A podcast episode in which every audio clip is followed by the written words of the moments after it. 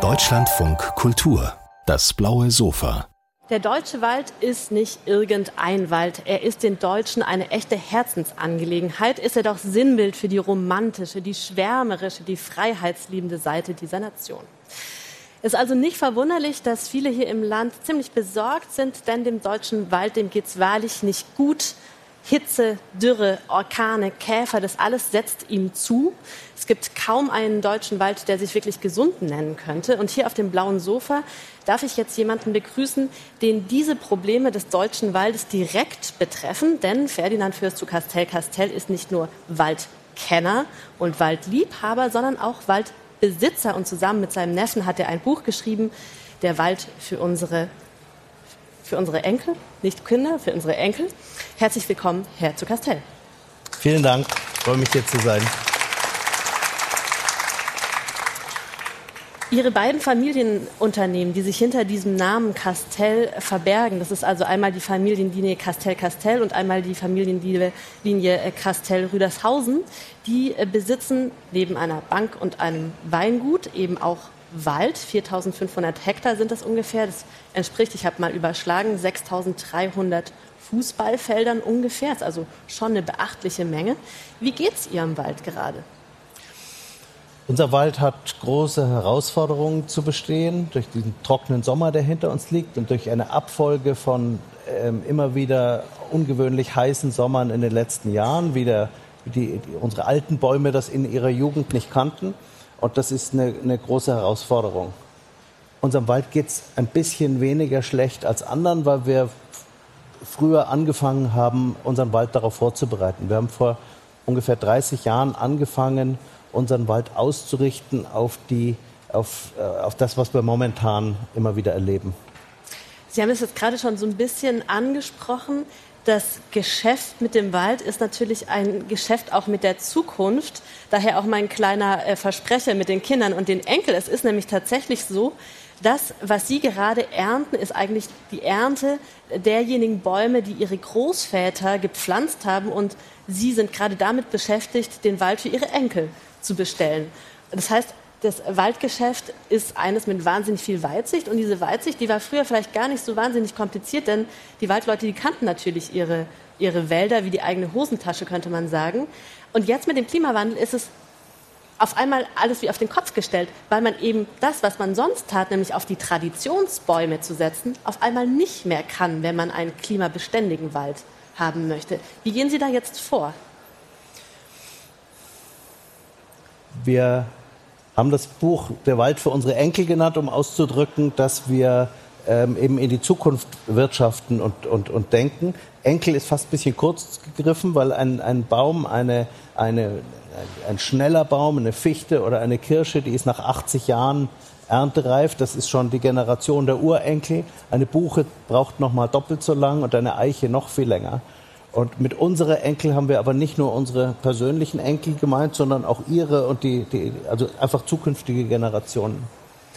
Für Forstleute, für Waldbesitzer und Förster ist es normal, dass sie Bäume ernten, zu, denen, zu deren Wert sie persönlich nichts beigetragen haben und dass sie die Grundlagen für kommende Generationen legen. Das ist für die Forstwirtschaft ähm, normal und das prägt auch und das zieht auch ganz besondere Menschen an, die dafür bereit sind, wirklich so weit in die Zukunft zu zu wirtschaften. Und da muss man eben realisieren, dass die Rezepte, die zu Zeiten unserer, um im Bild zu bleiben, Großväter richtig war, nicht mehr äh, tauglich sind, weil die Rahmenbedingungen sich so dramatisch geändert haben.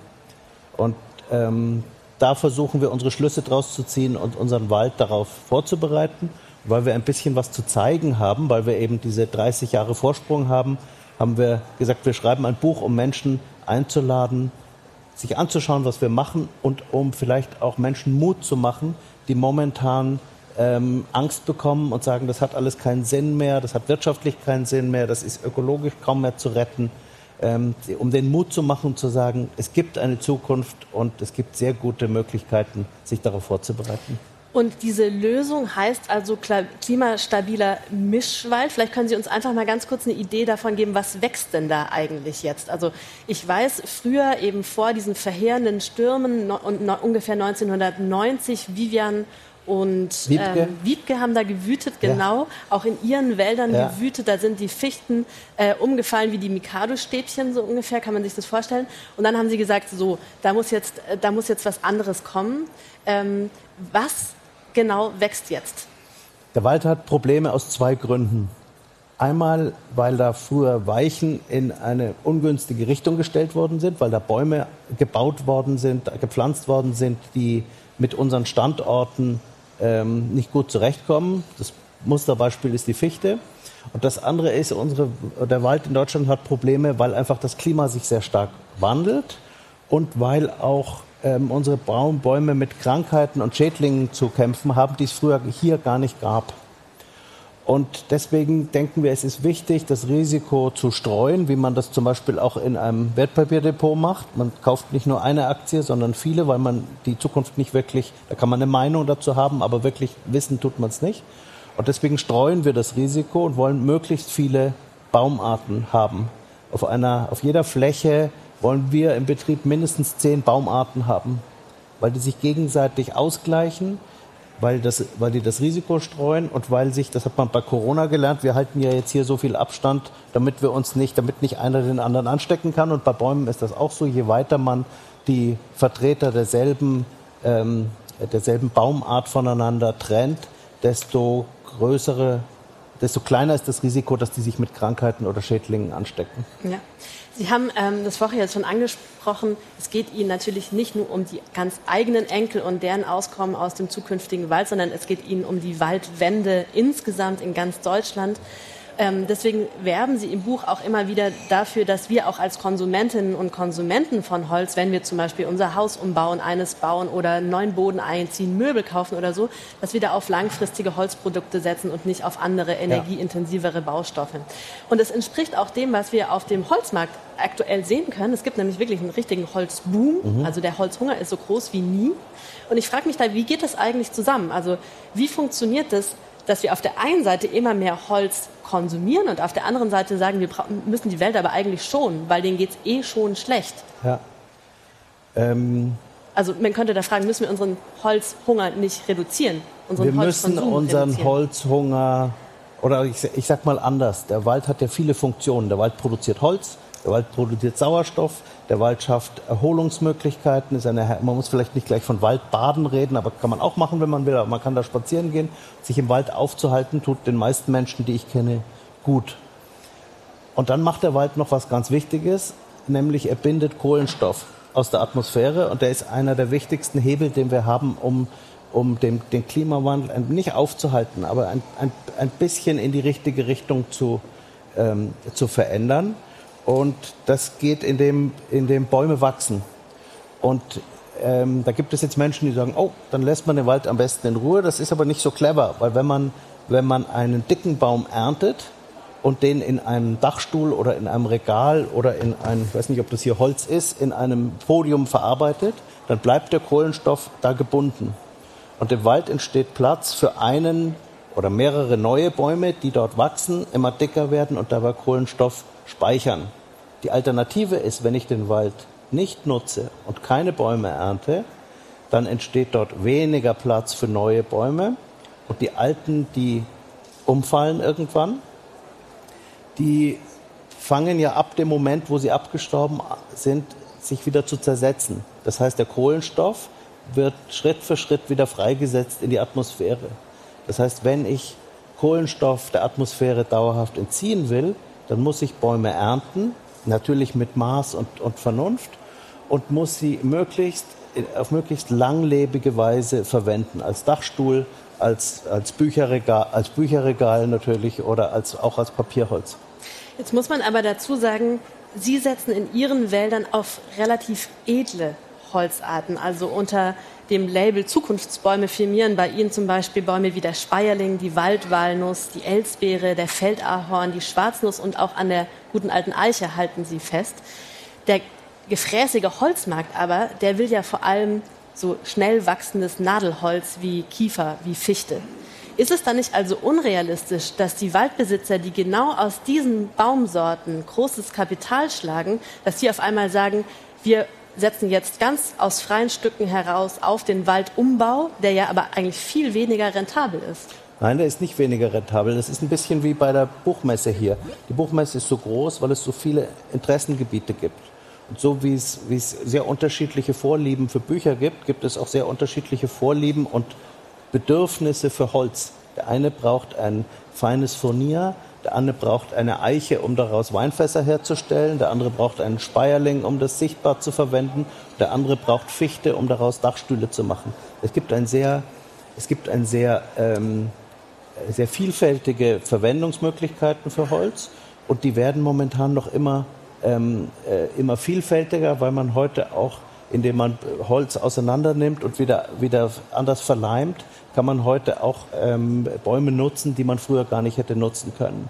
Das heißt, je, je ähm, bunter unser Sortiment ist, desto und je äh, biologisch vielfältiger unser Wald ist, desto wirtschaftlich erfolgreicher werden meine oder unser aller Urenkel auch mal damit sein.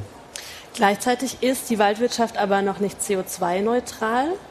Ähm, um das zu erreichen, möchte die EU jetzt äh, Schutzgebiete aussprechen. Das wären dann eben Schutzgebiete, die nicht mehr bewirtschaftet werden dürfen. Das soll dazu führen, dass äh, Holzwirtschaft tatsächlich nur noch so viel CO2 freisetzt, wie, sie, wie die Wälder auch binden können. Sie halten das für falsch. In meinen Ohren klingt das aber erstmal ganz vernünftig. Was ist jetzt das Problem daran? Die, die, der Wald ist deswegen nicht CO2-neutral, weil er CO2-negativ ist, weil der Wald natürlich viel mehr ähm, äh, Kohlenstoff bindet, als er freisetzt.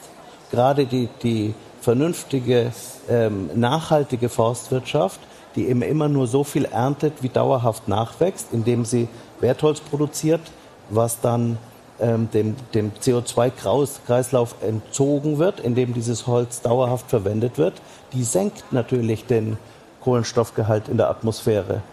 Ähm, und ein bewirtschafteter Wald trägt dazu mehr bei als ein Wald, der nicht bewirtschaftet ist. Der ist nicht nur, äh, senkt ein bewirtschafteter Wald den ähm, CO2-Gehalt der Luft stärker, sondern er ist auch besser für die Artenvielfalt. Weil wenn Sie ein Waldstück nicht bewirtschaften, dann setzen sich dort die Baumarten durch, die in der Jugend schnell sind. Das ist bei uns in unserem Klimaregion hauptsächlich die Buche. Ähm, das heißt, wir arbeiten dran, einen möglichst gemischten Wald ähm, zu erreichen. Und wenn wir sagen würden, wir heben die Hände, wir geben die Bewirtschaftung aus oder weil uns das untersagt wird, dann würden sich da die schnell wachsenden Baumarten wie die Fichte und die Buche durchsetzen und die Baumarten, die wir langfristig brauchen, weil sie mit wärmerem Klima der Zukunft bessere Chancen haben, die würden in der Jugend verlieren und würden dann in 100 Jahren nicht mehr zur Verfügung stehen. Also langfristigen Entwicklungen wie gerade eben bei dem Waldwuchs, bei der Klimawende, da würden wir uns ganz oft so eine Art Glaskugel wünschen, in die wir reingucken können, um zu schauen, wie ist es denn nun in 50, 100, 200 Jahren. Leider gibt es diese Glaskugel nicht, aber Sie haben tatsächlich, Ihnen ist es gelungen, sowas wie eine Reise in die Zukunft zu machen. Und zwar haben Sie sich die Klimaprognosen für Franken angeschaut am Ende dieses Jahrhunderts und haben dann überlegt, wo gibt es denn heute schon Wälder, die unter den vorhergesagten Klimabedingungen wachsen und gedeihen? Sie sind da fündig geworden im französischen Elsass mhm. und unterhalten da inzwischen äh, sehr intensive Kontakte dorthin. Mhm. Was für Erkenntnisse haben Sie denn da gewonnen? Wie könnte denn der Wald der fränkischen Zukunft jedenfalls aussehen? Also den deutschen Wald gibt es ja nicht, weil, weil Deutschland nicht nur kulturell und so sehr vielfältig ist, sondern weil auch die Niederschläge, Temperatur, Bodenverhältnisse in den, in, im, im Harz anders sind als an der Ostsee und im, bei uns in Franken anders sind als in Südbayern. Und auch die Zug, die, die, der, der, der Klimawandel passiert ja nicht gleichmäßig auf der ganzen Welt, sondern es gibt da Hotspots, die sich schneller entwickeln als andere. Und unsere, meine Heimat in, in, in Franken ist ein solcher Hotspot. Wir haben in den letzten 50 Jahren, die ich mitgemacht habe, schon anderthalb Grad ähm, Erwärmung. Erwärmung mitgemacht.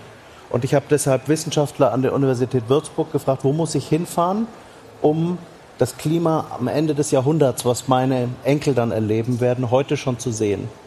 Und die haben eine, eine Masterarbeit gemacht und da muss man natürlich die verschiedenen Klimaszenarien äh, betrachten. Das weiß ja niemand genau, was, wie sich ganz präzise entwickeln wird aber der ähm, räumlich nächstgelegene ähm, Ausflugspunkt für uns ist Colmar im Elsass. Colmar ist eine der trockensten Städte in Frankreich. Zusammen mit Marseille regnet es dort nur 550 Liter.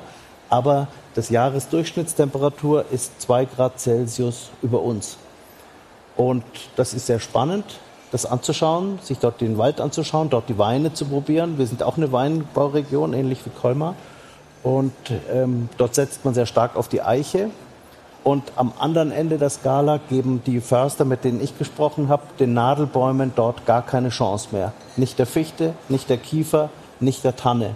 Und das hat uns und unsere Förster sehr nachdenklich gemacht, mhm. weil man hier gerade auf die Tanne sehr stark setzt und versucht, die zu fördern, gegen das Wild zu verteidigen.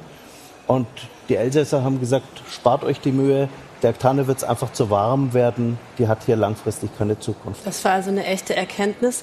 Ähm, ganz zum Schluss gefragt, ganz kurz, ähm, wenn wir jetzt als normale Waldliebhaberinnen und Liebhaber irgendwie beitragen wollen zur Waldwende, zum Waldumbau, gibt es da irgendetwas, was Sie tun können? Kaufen Sie deutsches Holz, ähm, essen Sie Rehbraten, ganz wichtiger Beitrag. Und ähm, wenn Sie und vertrauen Sie den Förstern, die wirklich hier ähm, das Handwerkszeug haben, die Ausbildung haben und die Motivation haben, den Wald umzubauen. Und den Förstern muss man vertrauen und denen muss man auch ähm, die Rahmenbedingungen geben, um das zu tun, was für uns alle notwendig ist, nämlich die Weichen für die Zukunft unseres Waldes zu stellen. Vielen Dank Ihnen, Herr zu Castel Castel. Bitte.